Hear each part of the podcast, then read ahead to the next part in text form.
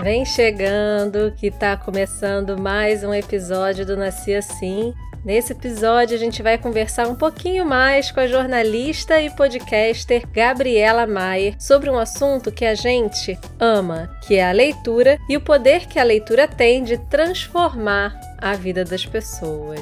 Martinha, eu já sei a resposta, mas conta para quem não te conhece como eu, como é que é a sua relação com a leitura? Ah, eu amo, eu amo ler, eu amo escrever, eu amo fazer lista de livros. Eu acho que eu já até falei disso aqui no podcast, né? Fazer aquelas listas que eu sei que eu não vou dar conta de ler tudo, mas enfim. E você, Léo? Eu sei que você gosta de ler também, porque a gente troca alguns livros, né? O que eu queria saber é como surgiu a sua relação com a leitura. Como é que é a sua família? Você vem de uma família de leitores ou esse hábito surgiu um pouco mais tarde? Nossa, minha relação com a leitura é bem antiga e me traz lembranças afetivas assim maravilhosas. Mas o hábito só veio bem mais tarde. Eu lembro que quando eu era criança, a minha mãe levava a mim e meus irmãos no espaço infantil da biblioteca do CCBB aqui do Rio. Muito bom, a gente adorava. Mas em casa eu não tinha muito costume de ler, não, só o que a escola obrigava mesmo. Mas isso mudou em 2013, quando eu ganhei o livro Casados com Paris, dos meus amigos do trabalho. É uma ficção sobre o primeiro casamento do escritor Hemingway em Paris nos anos 20. A partir dali, pronto, aí não parei mais. E você, Martinha?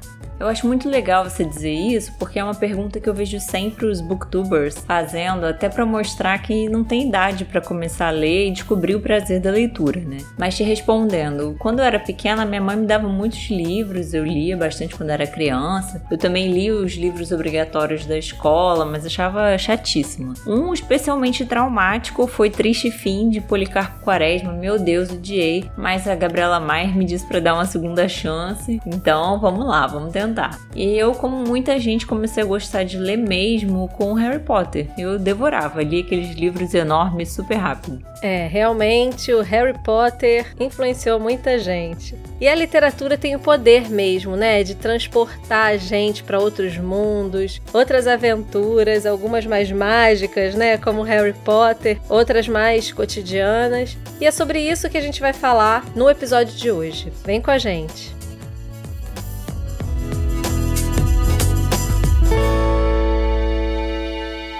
A Gabriela Maier, além de jornalista e podcaster no Elas com Elas, da Band News FM, criou também o podcast Põe na Estante, sobre literatura. Isso porque ela é uma leitora voraz. Então a gente perguntou para Gabriela qual o poder da leitura. Nossa, eu acho que a leitura tem muitos poderes. Primeiro, eu acho que a leitura tem o poder de transportar, né? Você vai para outros mundos, outros universos, outras realidades socioeconômicas, étnicas. Você vai conhecer mundos que não são seus, vivências que não são suas. E eu acho que, obviamente, isso não te faz entender completamente as dores, as demandas, as angústias do outro, mas te faz. É quase um exercício de escuta, né? Ou é um exercício de escuta ali. Você lê, você tá ouvindo também, né? O que o outro tá te contando. Eu acho que a a, leitura ela estimula uma capacidade de conexão com as histórias dos outros muito grande. Para além de todos os aquelas coisas que as pessoas sempre falam, né? Você aprende a escrever melhor se você lê, você constrói senso crítico, não sei o quê. Tudo isso é verdade, mas além disso, eu acho que essa capacidade de te transportar, de te conectar com o outro é muito relevante. Mas eu acho que igualmente relevante, eu diria que é a possibilidade que a leitura te dá de entender o poder de contar as histórias. E a partir do momento em que você começa a ler, você vai sentindo que você tem propriedade para usar as palavras e as palavras é que vão te dar a possibilidade de contar a sua própria história. Então eu acho que ler as histórias dos outros abrem caminho para você contar a sua própria história. Com certeza, tanto os livros quanto podcast geram uma empatia em relação à história do outro, o lugar do outro. Quando a gente conversou com a podcaster Marcela Leon aqui no Nasci Assim, ela comentou que quando você conta uma história, as pessoas se conectam mais do que quando você vai falar assim, sei lá, eu me separei. E uma outra coisa é você contar, ah, eu tenho uma amiga que tá passando por uma situação muito difícil e tal. Ela também falou que contar a sua história acaba virando também um processo terapêutico, né? Você acaba vendo de outras formas, né? Aprende mais sobre você, sobre si mesmo, né? Quando tá contando. Realmente é terapêutico para quem escreve, no caso livro, para quem produz o podcast, para quem ouve ou para quem lê também, enfim, para todo mundo, né? É, você de repente se permite um deslocamento e aí você tem esses starts assim de, nossa, faz todo sentido para mim, ou essa pessoa conseguiu traduzir em palavras um negócio que eu sinto, mas eu ainda não tinha conseguido concretizar, nomear, né? Que é um processo difícil nomear com as coisas que a gente vive, é muito difícil. E às vezes quando você vê o outro nomeando, você fala, é isso. Então, é, acho isso super bom. Infelizmente, muita gente ainda não conhece esses poderes da leitura que a Gabriela e a Léo falaram. No Brasil, a média de livros lidos por ano, de acordo com a pesquisa Retratos da Leitura 2019, do Instituto ProLivro, é de 2,55, ou seja, menos de 3 livros inteiros. O levantamento mostrou ainda que 48% da população brasileira não lê. A Gabriela explicou um pouquinho por que esses números são tão baixos. Eu acho que tem vários obstáculos, né? A gente está num país absurdamente desigual, ainda mais agora, né? Nesse momento que a gente está, o Brasil voltou para o mapa da fome. Tem pessoas que estão lutando para ter comida na mesa. E aí, como é que você vai falar para essas pessoas? Ah, não, mas lê um livro que é importante, porque elas têm outras preocupações antes, né? Eu tenho o privilégio de ter certeza de que a comida vai chegar na minha mesa, de que eu tenho uma casa para morar, tenho conforto, eu tenho dinheiro para comprar livros, porque livros não são baratos. Eu não acho que eles são super super faturados, mas eu não acho que eles são baratos, então acho que precisa de uma grana mesmo para comprar livro. Óbvio, você tem alternativas mais baratas, você tem alternativas às bibliotecas públicas, mas eu acho que tem um conjunto aí de fatores que não favorecem a possibilidade de que a gente tenha mais leitores. Então acho que a desigualdade certamente compromete, o fato de a gente ter uma desigualdade no acesso à educação também compromete, e certamente o fato de a gente não ter praticamente políticas públicas que falem sobre incentivo à leitura leitura, valorização das bibliotecas públicas. Se a gente pensar nos últimos candidatos à prefeitura, eu não vou lembrar de cabeça, mas eu me lembro que na época eu li os programas de governo de todos os candidatos para ver quais deles tinham menção, pelo menos, a bibliotecas públicas ou a políticas de incentivo à leitura, qualquer coisa relacionada a livros. E não eram todos que tinham, na verdade era a minoria que tinha. Eu não me lembro de cabeça o número, mas na época eu falei muito disso. Eram pouquíssimos os candidatos em várias capitais. Eu cheguei a trocar com colegas meus da Band News em outros lugares do Brasil perguntando sobre isso. Ah, vocês podem me ajudar a levantar isso? E eram pouquíssimos os candidatos a prefeituras de capitais. Estou falando de capitais. Você imagina de cidades menores em que as preocupações ainda são com muito mais vulnerabilidades em alguns lugares, que falavam de livros, que falavam de bibliotecas. Então a gente não tem um incentivo que vem da política pública e, obviamente, a, as realidades diversas não favorecem, porque tem outras preocupações que vêm na frente e com toda razão, né? Tem outras prioridades aí no caminho livro, como eu disse, custa dinheiro e tal, mas eu acho que dentro das possibilidades de ir construindo caminhos para a leitura, eu acho que o incentivo às bibliotecas públicas, ainda que não venha de políticas públicas, se a gente tiver um olhar mais cuidadoso para elas, eu acho que pode ser muito legal. A criação de bibliotecas comunitárias é muito legal. O Painestante tem um braço social, né, em que eu articulo, combino coisas com algumas bibliotecas comunitárias, eu recolho as doações, então faço a convocação assim, pergunto para a biblioteca comunitária se eles têm alguma demanda específica e aí eu levo para eles, faço a entrega dos livros. Então acho que isso é muito legal olhar para as bibliotecas comunitárias, que são espaços criados pelas próprias comunidades e que acabam tendo uma valorização justamente por isso, né, porque as pessoas cuidam daquilo que elas construíram e cobrar cobrar. Cobrar dos nossos gestores, dos, dos nossos representantes políticos, dos nossos representantes administrativos, que isso esteja na pauta, que a gente fale sobre leitura, sobre livros, sobre biblioteca, por que, que a gente não está falando de biblioteca. Enfim, acho que a gente precisa cobrar isso. E falar de livros em todos os espaços. Eu acho muito legal ter conseguido construir um espaço para falar de livros em um veículo jornalístico não especializado. Porque quem vai procurar uma revista literária, uma revista de artes, é alguém que de alguma maneira já tem familiaridade com aquilo. Num veículo que não é especializado, eu acho legal porque você de repente desperta em alguém que, puxa, faz tempo que eu não leio puxa, nossa, talvez eu não. Eu goste desse livro, eu gostei dessa história que você falou, a história tem a ver comigo, vou ler esse livro. Então, acho que é uma oportunidade também de, de repente, despertar aí alguma coisa em pessoas que achavam que não gostavam de ler, ou que estão com a leitura esquecida, assim, né? Como um hobby esquecido. Sei lá, de repente, eu, quando você falou, ah, você tá incentivando, eu gosto de, de pensar que eu incentivo. Não sei qual é o efeito disso, mas gosto de pensar que sim. Pois é, você falou de políticas públicas. A pesquisa Brasil que Lê mostrou que existem 382 projetos de estímulo à leitura, mas essas iniciativas não recebem verbos do governo federal. 40% delas é mantida com os recursos dos próprios voluntários. Mas, voltando à pesquisa Retratos da Leitura, muita gente diz que não lê por falta de tempo. É a principal resposta, gente, 34%. Gabriela, você é uma mulher que tem muitas atividades, trabalha, tem dois projetos de podcast. Qual seria a sua dica para essas pessoas que querem encaixar a leitura na rotina intensa de atividades?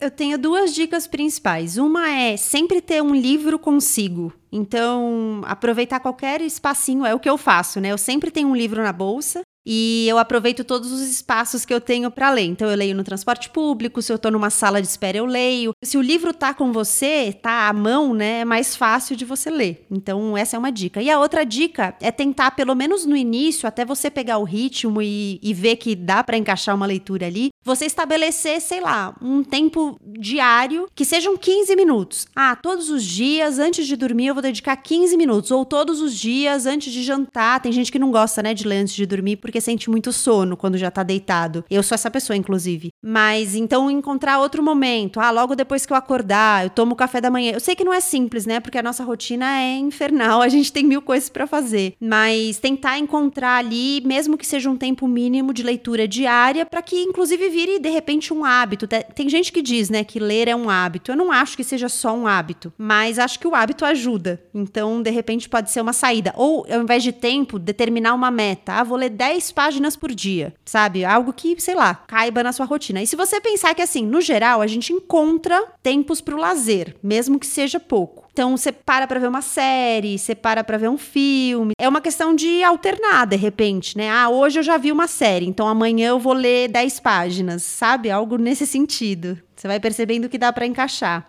Aí, uma coisa, acho que uma dica boa é não se comparar, porque principalmente na internet, como tem muito perfil literário agora, é muito comum a gente ficar se comparando, né? Nossa, como é que essa pessoa consegue ler tanto? Nossa, ler não sei quantos livros e tal. E assim, não importa, né, quantos livros você leu. Assim, no fim das contas, a quantidade é importante no sentido de você falar que, por exemplo, o brasileiro só lê menos de três livros por ano. Mas não é se você lê um livro por semana ou um livro por mês que vai mudar a sua. Às vezes tem gente que lê super rápido, mas não se conecta com a história, enfim, cada um tem o seu ritmo, isso é importante respeitar, porque você fica se comparando, você vai falando, ai, eu realmente não sirvo para isso, e não é isso, né?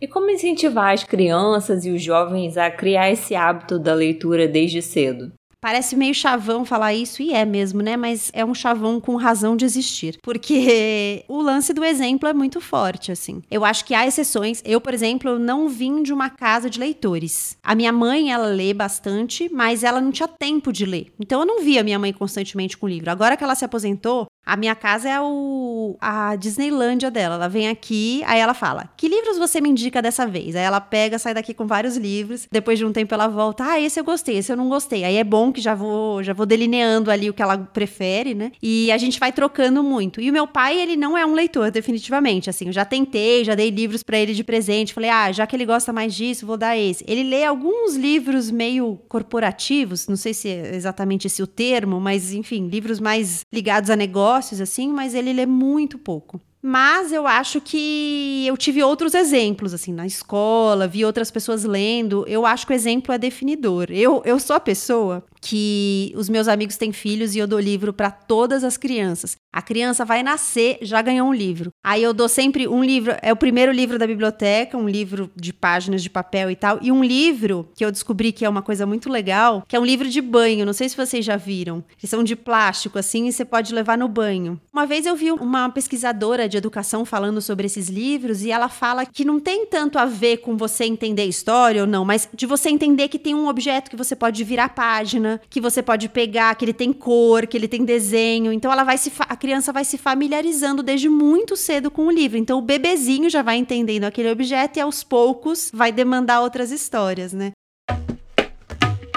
Agora uma curiosidade, Gabriela, fala um pouquinho sobre a sua estante. Quantos livros você tem? Como você organiza? Você empresta seus livros? Você lê mais papel ou lê leitor digital? Conta aí. Eu gosto mais de papel. Até pouco tempo atrás eu não tinha livro digital. Quem me deu meu primeiro e-reader foi a minha ex-sogra, que é uma querida, inclusive. Ela me deu um leitor digital porque nas viagens eu levava muitos livros para ler e eu voltava com mais livros ainda, porque eu comprava livros nos lugares que eu ia. E aí eu comecei a levar nas viagens, isso foi bem legal, assim, porque não ocupa espaço, não pesa, né? E eu consigo levar vários livros ali dentro. Mas quando eu tô em casa, eu leio no geral no papel. Eu gosto muito da experiência do papel, de sentir o peso do livro, de ler aquele livro de 600 páginas que dói o braço, você ficar carregando. Eu gosto dessa experiência. Estamos em um podcast feito por mulheres e para mulheres. Então, para você, Gabriela, qual a importância da gente ler mais autores mulheres?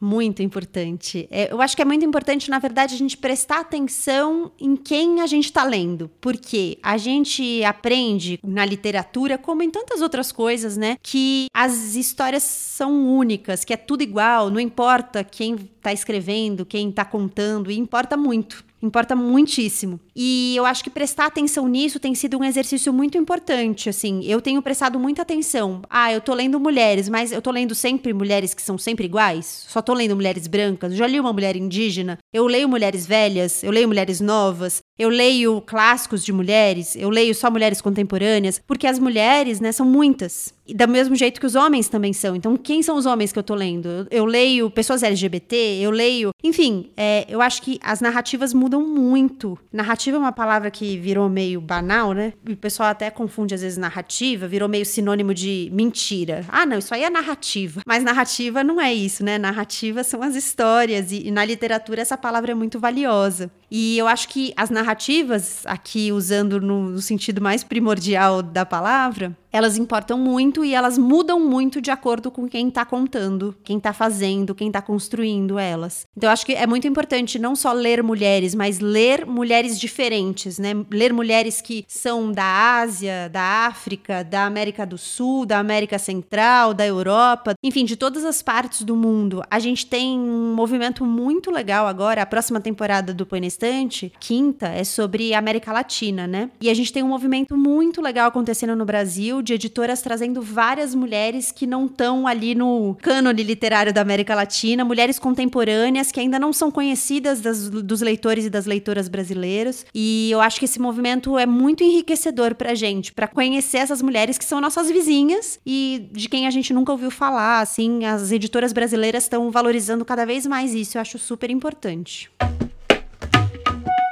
Já que nós estamos falando sobre literatura feita por mulheres, nesse finalzinho do episódio que a gente geralmente dá dicas sobre o tema, eu queria perguntar para minha amiga Leone que livros escritos por mulheres você recomenda para as nossas ouvintes e por quê? Olha, um livro que eu gostei muito, eu acho que eu já citei ele em algum outro momento, em algum post que a gente fez, chama Água de Barrela, da Eliana Alves Cruz. Ele é simplesmente maravilhoso. Eu digo que é um tapa na cara da sociedade, sabe? Ele fala sobre a meritocracia. Gente, ela conta a história de famílias escravizadas no Brasil e da nobreza e a questão das oportunidades, o quanto as crianças da família mais pobre demoram mais, né? Mais gerações para conquistar as coisas.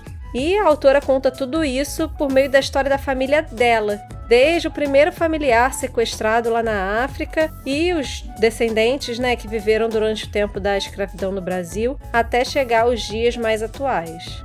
Além desse, eu não sei se é lugar comum, mas é o Olhos d'Água, da Conceição Evaristo, que para mim é um livro maravilhoso também. Ele é composto por 15 contos bem curtinhos, mas super densos, e a autora conta um pouco de realidades brasileiras, principalmente da população afro-brasileira, abordando temas como pobreza e a violência urbana, né?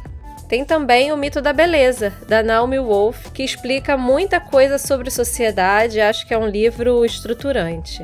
E você, Martinha? Olha, você acredita que esse ano, até agora, eu só li livros escritos por mulheres? Mas também tá fácil, né? Porque eu vou confessar que eu só li dois livros até agora. Eu li Paula, da Isabel Allende, que é uma autora que eu percebi que eu gosto muito. E esse livro é meio autobiográfico. A Isabel Allende, ela começa a contar a própria história para a filha Paula, que tá em coma. Então o livro, ele é muito tocante por ser uma mãe, né, que tem uma filha em coma, e ao mesmo tempo ele é muito interessante porque a gente fica sabendo como a Isabel Allende começou a escrever, o que ela viveu na ditadura chilena, que eu acho que também é um tema bem recorrente na obra dela, né? Eu gostei muito, mas também sou suspeita porque eu gosto muito da Isabel Allende. O outro livro que eu li é um que tá super badalado e ele é até meio polêmico, que é A Pediatra, da Andrea Del Fuego. Eu gostei muito desse livro porque ele é, assim, bem diferente, né? Ele conta a história de uma pediatra que odeia criança, então a sinopse em si já é bem interessante, né? E a mulher, ela é assim meio psycho, sabe? Ela tem umas opiniões, umas atitudes super duvidosas. Eu acho que deve ter gente que deve ficar muito incomodado com esse livro, né? Mas o livro ele te prende justamente por isso, porque ele é muito irônico, ele é muito ácido. Eu gostei muito dessa perspectiva, assim, fiquei pensando, ah, por que, que todos os livros têm que ser de pessoas boas, pessoas com que a gente se identifica, ou então é o bem contra o mal, sabe? Eu achei uma proposta bem ousada, assim,